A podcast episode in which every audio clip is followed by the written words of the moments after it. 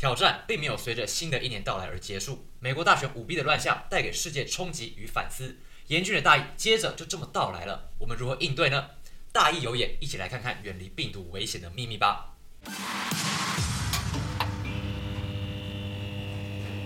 大家好，解读时间又到了，我是冠军，我是罗伦。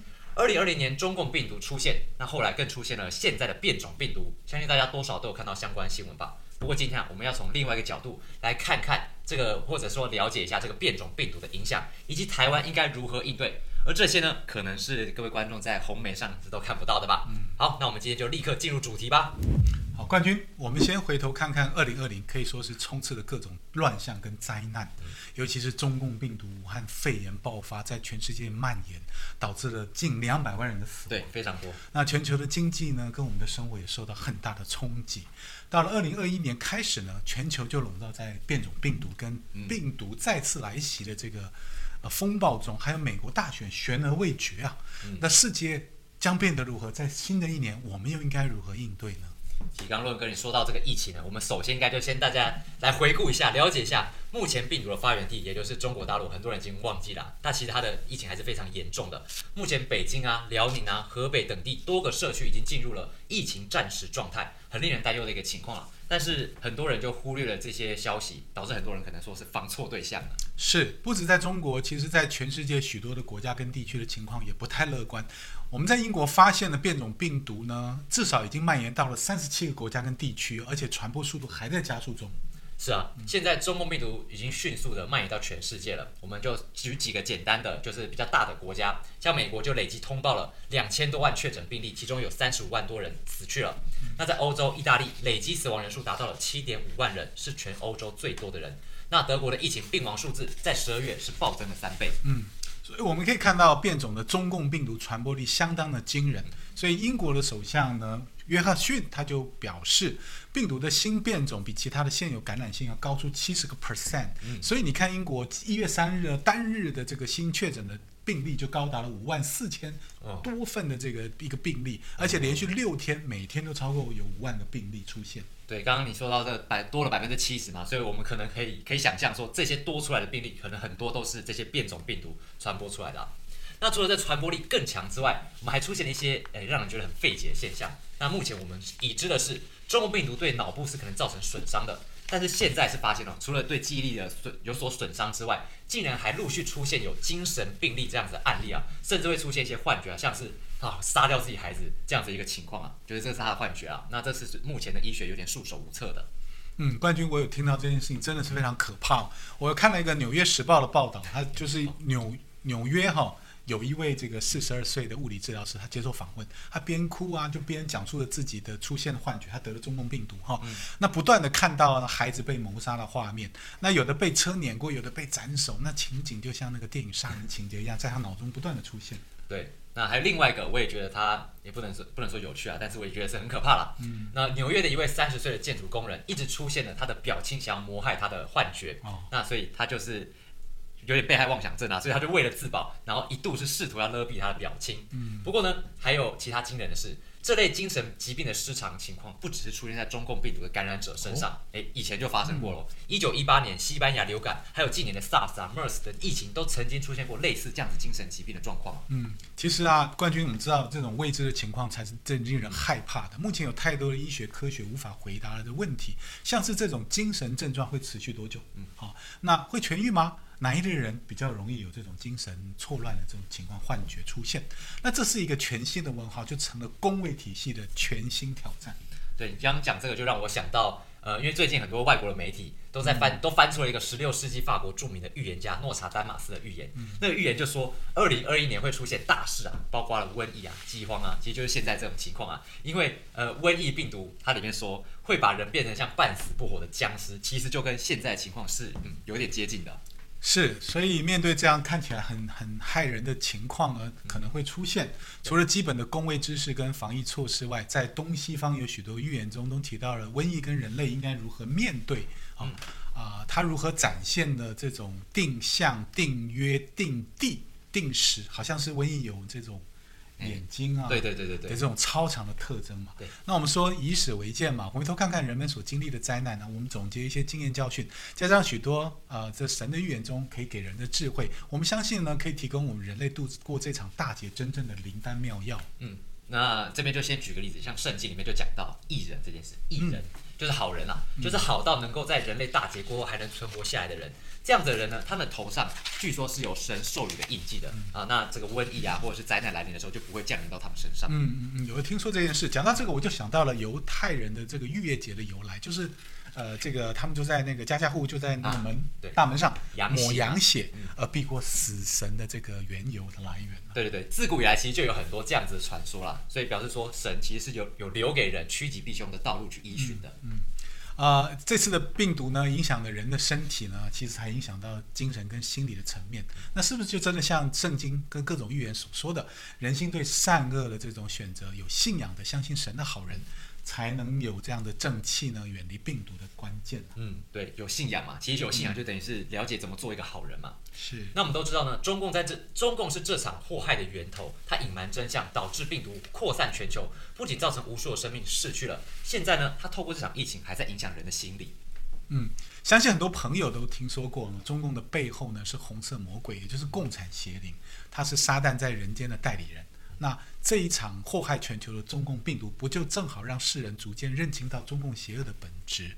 那原来呢，这个远离瘟疫的良方，可能就是说，你知道了真相，接受了真实的讯息，做出了选择，脱离跟拒绝中共，你就能远离灾厄，不受瘟疫侵害。嗯，好我觉得目前随着中共不断的压迫之下，甚至是胁迫了很多国际组织对病毒改名。但是不论病毒怎么突变，或是不管中共怎么甩锅，最早的起源哎就是中国的武汉，这是没有问题的吧？那如果中共没有隐瞒疫情的话，这场中共病毒也不至于带给世界这么大的灾害。嗯，冠军讲到这次病毒的来源呢，美国的川普政府的副国家安全顾问伯明，他在一月三号就表示了，越来越多的具体证据显示，实验室可能是最可信的病毒的起源。那武汉病毒研究所距离武汉华南市场，也就是当初外界认为的疫源地，嗯，它是仅有十八公里。算是以以距来讲算是非常近。是是是，对，好，那那个时候呢，伯明说这段话的时候，正好是世界卫生组织 WHO 正要飞往武汉去进行大流行调查的的这段时间。诶，那那时候就有人去想说，诶 WHO 这样子是不是有想要洗白嫌疑？我其实不是很清楚，诶，为什么 WHO 去进行调查会被人认为他好像要洗白中共呢？嗯，因为我想人们的这个担忧不是没有道理哦。WHO 这次的疫调这个议员调查的范围呢，哎，竟然不包含武汉病毒研究所，难怪刺猬调查团在他们在行前就已经备受争议。那大家都是清楚的看到了，中共这个病毒流行期间，中共除了撒谎还是撒谎，他不仅对国内撒谎，他还会对对国外撒谎。所以呢，美国这个导弹反应专专家就说了，既然中共呢说谎成性，那国际就应该断绝其传播谎言的管道，这个有道理吧？对，没错，但是它的管道真的很多啊。嗯啊，其实中共就是要让全世界相信这种新型病源起源地就反正不是中共，其他世界任何地方都可以。像他们那时候就开始说，在冷冻食品里面就出测到了中共病毒，呃，所以很多人都应该说很多国家就这样子被被打了一枪，对不对？像巴西的呃鸡翅啊，俄罗斯的鱿鱼啊，厄瓜多的虾，德国的猪肉啊，还有挪威的鲑鱼之类的，还有巴西、玻利维亚还有纽西兰的牛肉，只要是大概我们能想到，大概都有中标就对了，就中共说中标。还好他没说台湾咸酥鸡哦，我最喜欢吃咸酥鸡。还好没中啊。好，那在最新一轮的假消息中，中共官方媒体将中共病毒的来源归咎于澳洲牛肉的进口。那中共官方大概就铁了心呐、要推动病毒不起于不起源于中国的这件事情啊。其实你看啊，这是中共很怕世人知道真相，所以要让这么荒诞的说法，那要大家来大面积的传播。那这样大面积的传播，真的就要借助媒体的力量才有办法啦。他用误导式的方式来帮民众洗脑，恰恰这场瘟疫刚好暴露出了西方媒体俨然成了中共的中宣部当了传声筒。哦，那你有没有一些具体例证？对，我们来看一看啊。呃，路透社发表了一篇文章哈，他说，哎，这个中国称这个美军可能为为这个中共病毒呢带到了武汉。哦，那就是反正也是在甩锅啦，别人带来的嘛。是是是，好，然后呢，这个 CNN 它有一篇报道，文章标题是“据中共航空母舰部署，哎，中共海军正在控制新冠病情”好，那这这部分就在讲说他控制疫情很棒的部分，他自己讲的。那今日美国还发表了一篇文章，名为“哎，专家说中国打击新冠病毒哈，就中共病毒的做法，哎，美国做不到，无法处理。”哦，又在自吹自擂嘛？哈，对对对。NBC 则报道，随着中共病毒席卷全球，中国控制了大流行。哦，那其实我们刚刚看到这几个标题，其实就已经知道它大致上就那么几招啦。这也是大外宣可怕之处，不仅甩锅，还说自己控制疫情控制的很厉害。哎，其实疫情已经非常严重了，结果现在连主流媒体，西方的主流媒体都已经沦陷了。所以，如果我们不能够认清这些事情的话呢，其实我们就相信这些新闻嘛，那很可怕，那我们自己可能人生就不保了。是啊，我身边亲友确实有人相信中共防疫非常成功哈，啊，但是这样吗？我们来看看一些统计数据哈，有着十四亿人口的中共国，官方公布他现在确诊的人数只有九点六万人啊，这一年多四亿才九点六万，对对对，那死亡。病例呢只有四千七百八十八人哦，哎，它是病疫情的发起国哈，发源发源国哈，对，还封城，结果只有这样的数字而已。我们来比较其他的各国哈，相较于中共的中共国的十四亿人口，美国人口只有三点三亿，但是就将近有两千一百万人确诊，然后呢死亡是三十五点六万人。就是因为现在已经数字有点太大了，搞得大家有点对这种数字已经没什么概念。麻痹了，对。但两千一百万其实，诶，台湾也就两千三百万人呢，那几乎所有的台湾人都已经得得病了。哦，那说可不可怕呢？当然可怕。那你看中共病毒带给世界破坏就是这么大，但是如果一开始中共就选多花一点力气在呃，不是花在隐瞒跟甩锅上面，其实世界不会这么严重的啦。是啊，所以不不能刚光看美国哈，不仅美国是这样啊，那在英国呢，确诊有两百七十八万人，那死亡有七点六万人。那法国哈，法国了哈，确诊两百七十三万人，那死亡有六点六万人。我们来看看，难道这个中共国的这个防疫跟这个医疗体系真的比西方先进国家发达还要好吗？我我个人当然是不太相信了，因为还记不记得我们之前有放过一个就是墨西哥女孩子的采访，她其实就是在说。那时候，诶，社会主义下，他们的医院虽然都免费提供给大家来上医院，可是没有人敢去上，因为就是贪污腐败的体系，把整个那个医疗的质感的的的那个品质都下降了。人家宁愿花钱去给私人的医疗院所去看病。那你看，呃，中共呃共产主义的前面就是社会主义嘛，那所以中共的这个品质，诶，有人敢信吗？是，我想这个呃，中共国呃，中共那边的医疗呃的水平哦，我想台湾人很多人在那边生活跟工作，他们是最清楚的。嗯，对。大家想想看，如果中共的这个防疫程度呢，远远将西方先进国家甩在后头，这可能吗？所以呢，真的是很像是防疫媒体防疫跟嘴上防疫第一名。对，第一名。但是我觉得蛮特别的是，还很多人真的相信他。对。那你知道中共这个其实这是一个一石二鸟之计了。刚好呢，他这种宣传呢，哎，就是说共产主义、社会主义啊，集权统治，哎，我有优越性哦，跟民主国家比体制来比，他要为自己的政权的合法性洗白了，就是这样嘛。对啊，就连西方的主流媒体都成为中共传声筒，所以厉不厉害？就是这样子。而且啊，中共还限制了所有关于中共病毒起源的学术发表，也就是说，如果你在网络上或者是你在任何期刊上看到跟呃疾病研究者所提供或者是引述的科学发现。如果说跟中共病毒有关啦，都是经过审查或者是批准的。如果对中共有负面宣传，诶，那其实你根本就不能发表。嗯，你看哦，确实是这样。中共它对内对他自己国内呢，它可以轻易的封锁消息，但是它对外对世界各地来讲，尤其是那个对于西方的这个自由世界，诶，他就只能用利用经济手段啊来惩罚对中共表示质疑的国家。诶，这其实不只是这样子了哈。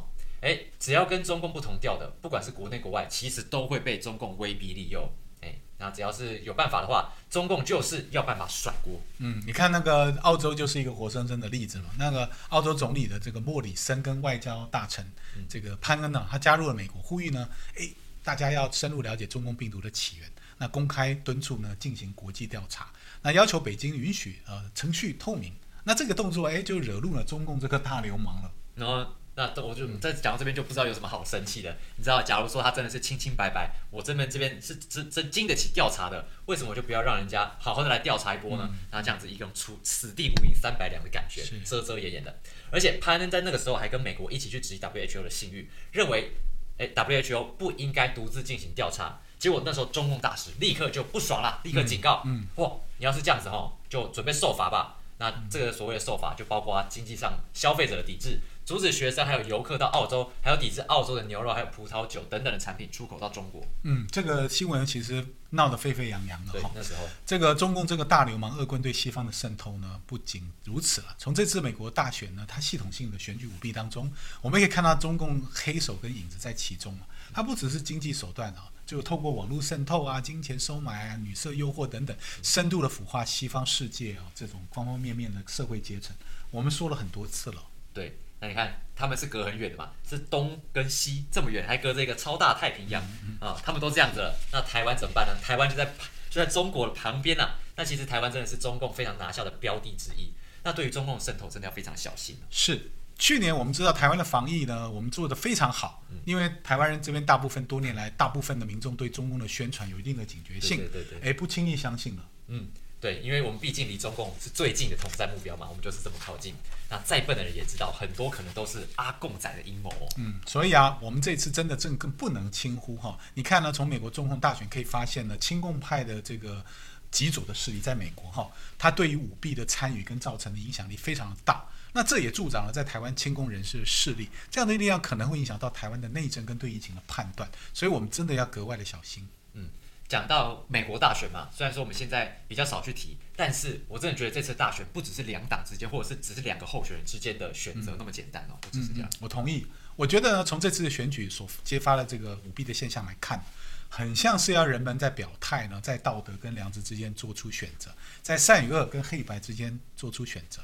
那简单一点讲，当然我这样讲可能会说，哎，这个有点复杂。我们就说，其实当问一个问题，当人看到一场不公不义，哎，选举发生这么大量的作弊的证据出来，那主流媒体竟然配合掩盖真相，那社群媒体公司呢就封锁消息啊，他也参与在其中。那更可怕的是，我告诉你，有中共的黑手在后面操作那个选票机。那这些真相摆在面前，你会怎么反应？人怎么反应？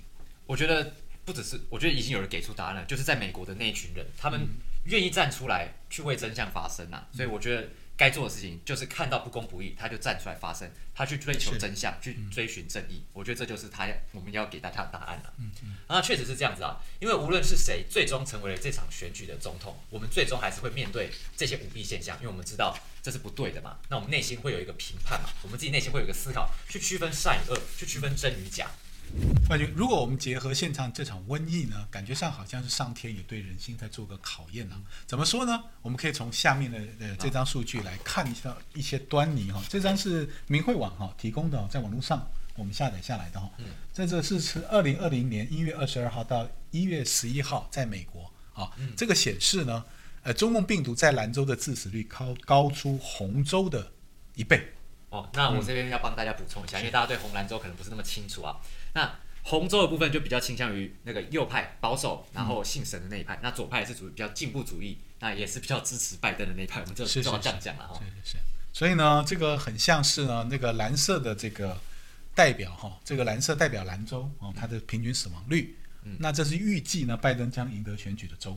那这个红色的柱条呢，代表那个预计川普将赢得胜利的红色州啊，嗯它的平均死亡率一看就低很多，二点二点九七比上一点四七。对，那我们先帮大家讲解释一下这个怎么是怎么换算的啦。每个州的死亡率其实就是用该州的总死亡人数除以该州中共病毒病例的总数得出来的，那取得所有相关州的平均值。所以从数据来看，好像都是有这样子的倾向的啊、那左派也就是比较亲共的兰州可能是这样子了啊。那右派比都比右派这红色州还要高出，那刚刚是说接近两倍嘛，一点四七跟二点九七这样。嗯，冠军，我们再来啊，你帮我看那张好另外一张图哦。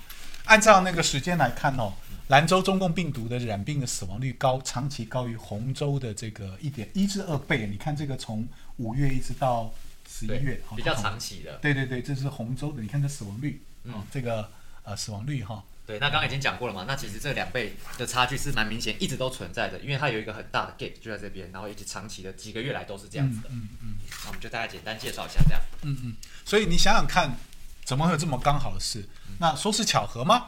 那应该只有一个州或几个州啊没有这个发生。那为什么全部的统计出来都是这样的呢？那中共病毒的这个杀伤力为什么在红州跟蓝州之间出现了这样的 gap 这样的差别呢？难道病毒能识别你的政治倾向吗？没有啊，就病毒就在那个投票机里面，他就看大家的投票的倾向嘛。好，开玩笑的。难怪是有人，其实是真的有人这样说了，瘟疫是有长眼睛的。虽然我们刚刚说的红蓝本身代表是政治倾向没错，但是这次的美国大选却是超越政治所能涵盖的范围。那网络上是有呃有人是这样指出的，我觉得他蛮有道理，所以在这边跟大家分享一下。他说这次的美国大选是正邪大战，是神魔之争。那川普是神选之人，要回归传统，要解体中共；而另一方就是要破坏传统，要在美国甚至全球找搞中共的社会主义那一套。这也许就能够解释我们刚刚说的为什么中共病毒的死亡率跟这次大选其实是有关联性的。嗯，关于你刚刚说的社会主义，其实就是共产主义的初级阶段嘛，也就是这个几十年来在美国呢重新包装上市、扎根很久的所谓的进步主义啊、自由主义啊、社会主义这些左派的东西啊。嗯。那其实我觉得很多美国人也是蛮无辜的，就被社会主义给骗了，因为他们就是被左派洗脑成说，哇，这东西很棒啊，但其实殊不知这就是背后就是共产主义啊，就等于说是被共产红魔给骗了。是我相信很多左派的有很多呃很多善良的，对啊对啊对，他们只是呃不太理解他背后的这个动机被利用了哈。那关于共产主义的邪恶，在这个大卷出的这个《魔鬼正在统治我们的世界》跟《九瓶共产党》里面，他都有提到。那共产党呢，在各个国家，不管是夺权或政治以后，其实都进行了非常多大规模的屠杀。以及对人权的迫害，这个大家都知道。那他真的是没有把老百姓的人命当人命。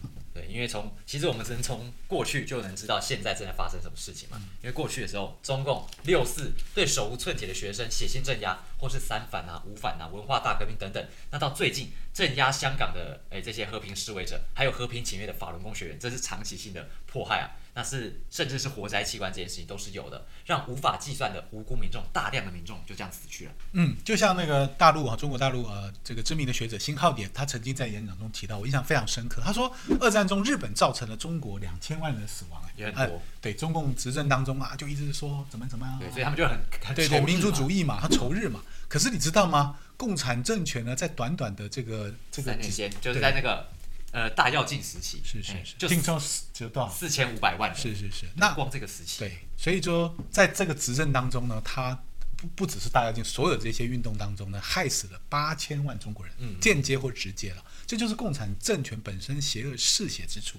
所以说，社会主义、共产主义，它代表的不是一种思潮，它是一种学，也不是一种学说，实际上它背后所代表的就是魔鬼，所以才能让人选择相信呢，共产主义的人其实也在善恶之间。我们做了某种程度的选择，那用最浅白的方式解释，就是中共吹捧自己伪光正，其实就是假恶斗。而假恶斗很显然就我们知道这是不好的东西嘛，大家都觉得不好，谁会觉得它好？对啊，但是就是包装成好的东西，结果很多人就被骗了。也就是说啊，不是红蓝州本身本身导致了不同的结果，或是不同的死亡率，而是因为在各地有人在三二之间做了不同的选择，而导致不同的结果。这就是我们所谓的结果，就是这些死亡率。所以红州蓝州并不重要，你在哪边并不重要，也不是你什么党派，其实是内心价值观所决定的。嗯，是，这真的不是党派之间的，是价值观哈，是价值观哦。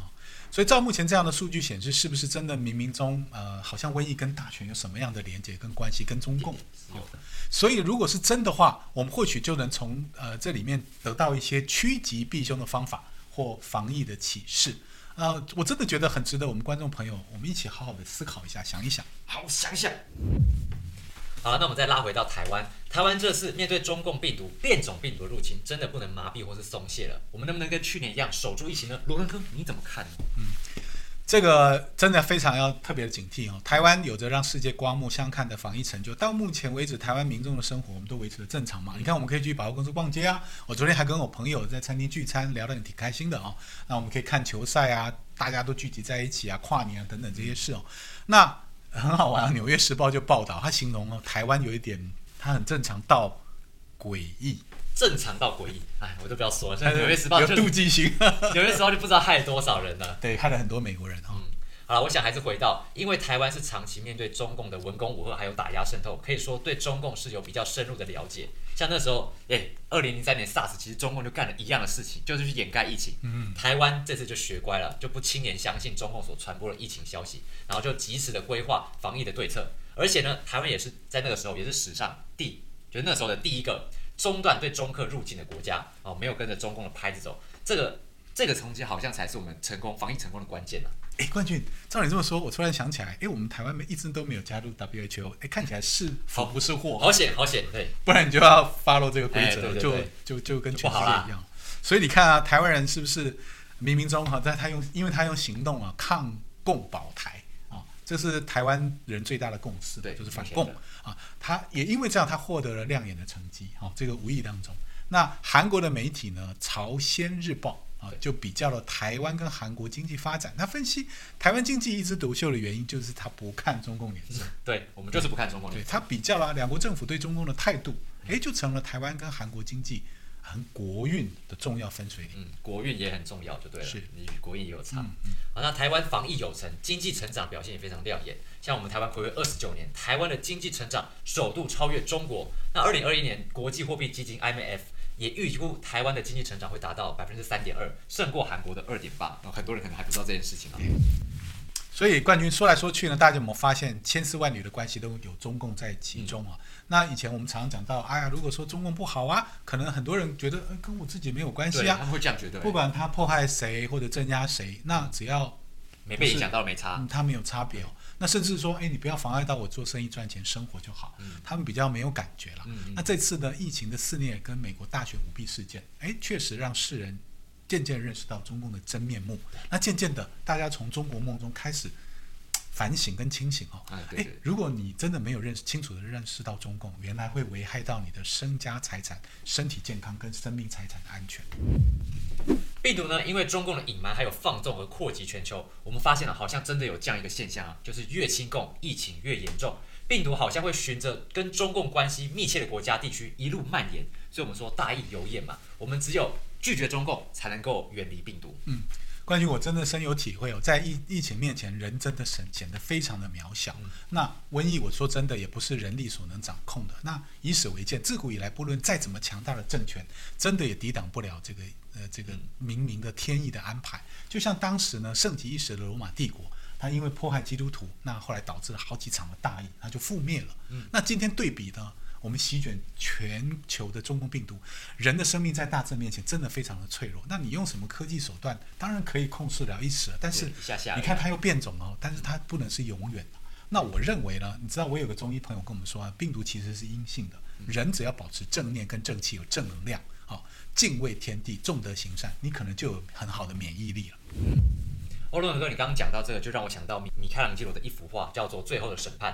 那画里面呢，就是耶稣用正义作为判决人们上天堂或下地狱的标准，善良人就升到天堂，那作恶多端的罪人呢，就下到地狱。那其实这幅画就是让人们知道啊，哎，善恶必报的结果，人在做，天在看，神将最后的审判日就是按照正义来裁决一切的。是冠军，古今中外流传了许多警示救人的各种预言。那历史跟人类古老的智慧呢，告诉我们，诶，信神的人在这场瘟疫中呢，在劫难中有更高的生存几率。那这场瘟疫呢，是黑白分明的一个选择啊，我觉得没有灰色地带。那只有站在正义与良知的一方，选对边，才能获得保佑啊！今天这集我们说的比较多了啊，就是有点苦口婆心。其实我们就只有一个愿望，真心的希望朋友们能跟我们一起度过这个劫难，走向光明。好的，谢谢罗伦哥。那我们最后也还是帮大家整理一下今天的重点。第一个，我们谈到了病毒是有眼睛的，而且是针对共产党而来的，越亲共，疫情可能会越严重。第二，台湾面对这次的变种病毒，不能够松懈啊，拒一样是要拒绝中共，才能远离疫情的威胁。第三，不管世事如何变化，人们都要能够学会区分善与恶，然后守住良知，以史见今。那因为我们都刚刚有提到嘛，真正信仰神佛的人，在劫难中是拥有更高的生存几率的几率的，因为其实他们就是比较清楚说所谓的普世价值，知道什么是善，什么是恶。好的，那今天的影片就到这边。喜欢我们内容的话，欢迎订阅、按赞、分享，还有开启小铃铛。另外，开车的朋友也可以在 Pocket 上找到我们哦。喜欢什么主题也留言让我们知道。我们下次再见，拜拜。